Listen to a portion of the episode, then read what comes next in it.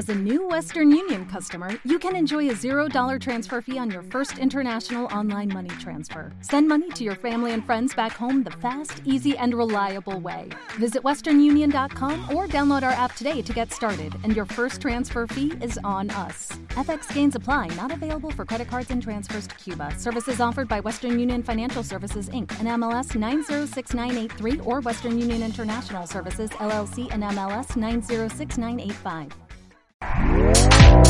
Este podcast forma parte de Evox Originals. Disfruta de este avance.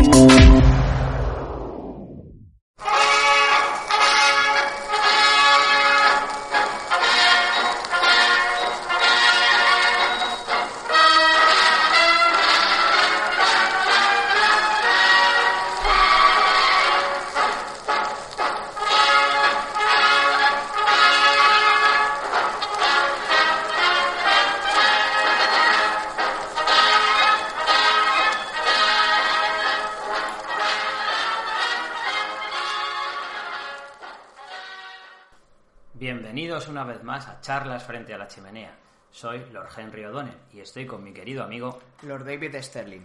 Bueno, pues eh, hoy tenemos por delante un programa que yo espero que sea interesante. Hoy nos vamos a centrar en el ascenso del nazismo. No nos vamos a meter mucho más allá, lo vamos a dejar yo creo que una vez que Hitler Sí, pues, sí. se asiente en el poder.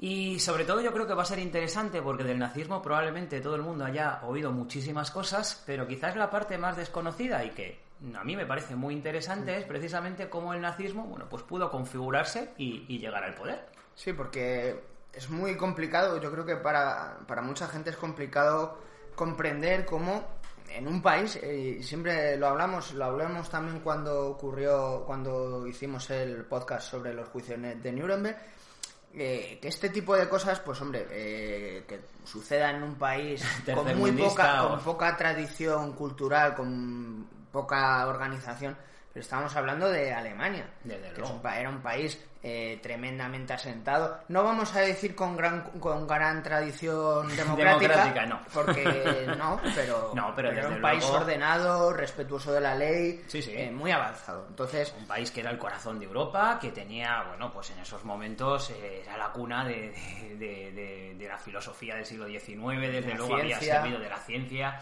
era un ejemplo para Europa. Así que esa es la época en la que nos vamos a, a centrar.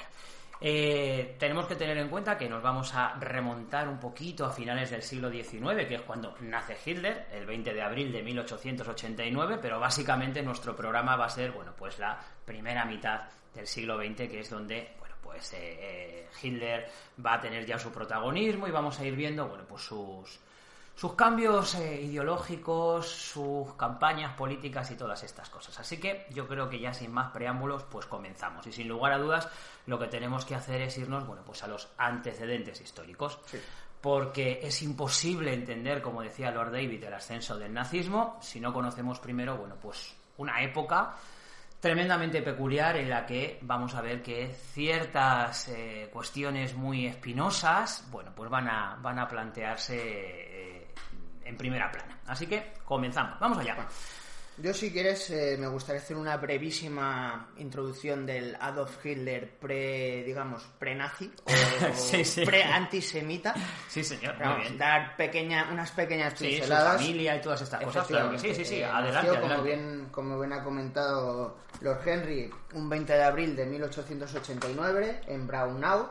Hay que decir que mucha gente asocia a Hitler con Alemania, pero Hitler no era alemán. No, no, no. De hecho, era austrohúngaro, ni siquiera era eh, realmente austríaco. No, no, claro. todavía eh, En la existía época del Imperio Austrohúngaro. Del, Imperio Austrohúngaro, eh, de origen austriaco, no era de esto, de ninguna de estas No, no. infinidad de nacionalidades que había en el Imperio Austrohúngaro.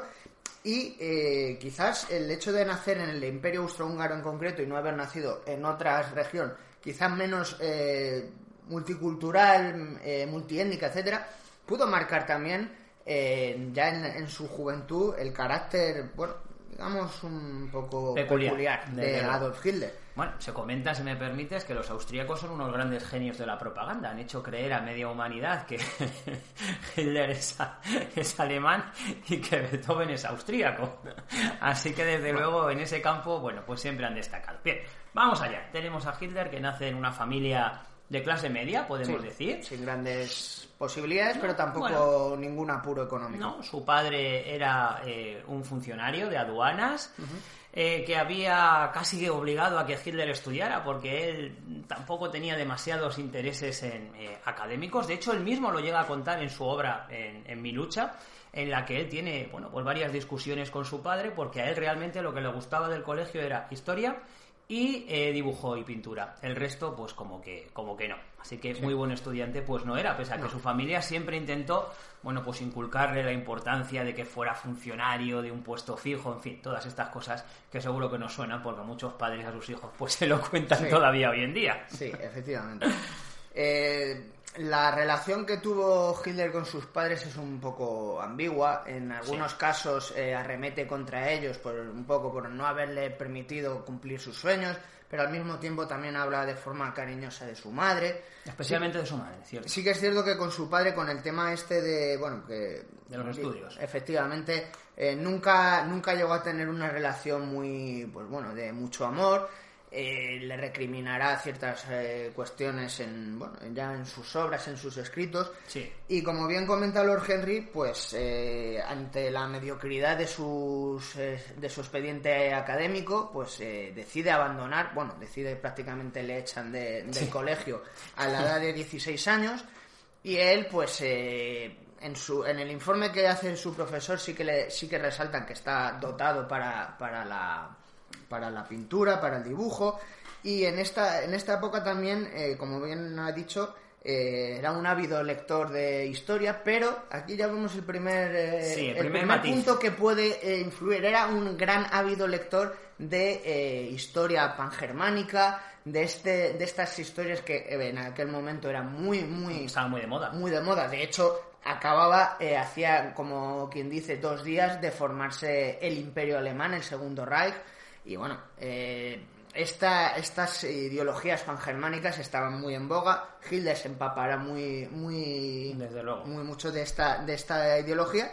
Y es el primer rasgo que ya podemos observar de cómo va a influir ¿Hacia luego dónde va- efectivamente. hacia dónde va a ir el personaje? Estamos hablando de un adolescente Hitler. Claro, ya cuando claro. sea más maduro, pues, Pues ya veremos. Bien, él va a intentar cumplir su sueño, que es el de ingresar en la Universidad de Bellas Artes. Lo va a intentar dos veces, no lo va a lograr. A ver, esto tampoco significa que él fuera un vago o que fuera un auténtico desastre en el mundo de la pintura, porque eso no es cierto, No, es hecho- así. Pero, oye, pues eh, entrar en una universidad de prestigio pues era complicado y, y no lo logró como a mucha otra gente le sucedió. Efectivamente. Eh, lo importante es que empieza a. Bueno, se ha quedado huérfano, como comentábamos antes, ya, bueno, pues tiene ciertos ingresos familiares, eh, intenta estudiar y sobre todo, bueno, empieza a viajar. Y probablemente hay un periodo clave en su juventud, que es cuando él marcha a Viena donde va a descubrir pues un mundo absolutamente nuevo. Por un lado el multiculturalismo, por otro lado estamos hablando de esa Viena de principios del siglo XX, que es una Viena, bueno, pues eh, muy llamativa, muy bohemia. ¿Te está gustando lo que escuchas? Este podcast forma parte de Evox Originals y puedes escucharlo completo y gratis desde la aplicación de Evox. Instálala desde tu store y suscríbete a él para no perderte ningún episodio.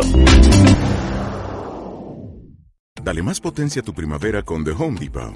Obtén una potencia similar a la de la gasolina para podar, recortar y soplar con el sistema OnePlus de 18 voltios de Ryobi desde solo 89 dólares. Potencia para podar un tercio de un acre con una carga. Potencia para recortar el césped que dura hasta dos horas. Y fuerza de soplado de 110 millas por hora. Todo con una batería intercambiable. Llévate el sistema inalámbrico OnePlus de 18 voltios de Ryobi. Solo en The Home Depot. Haces más. Logras más.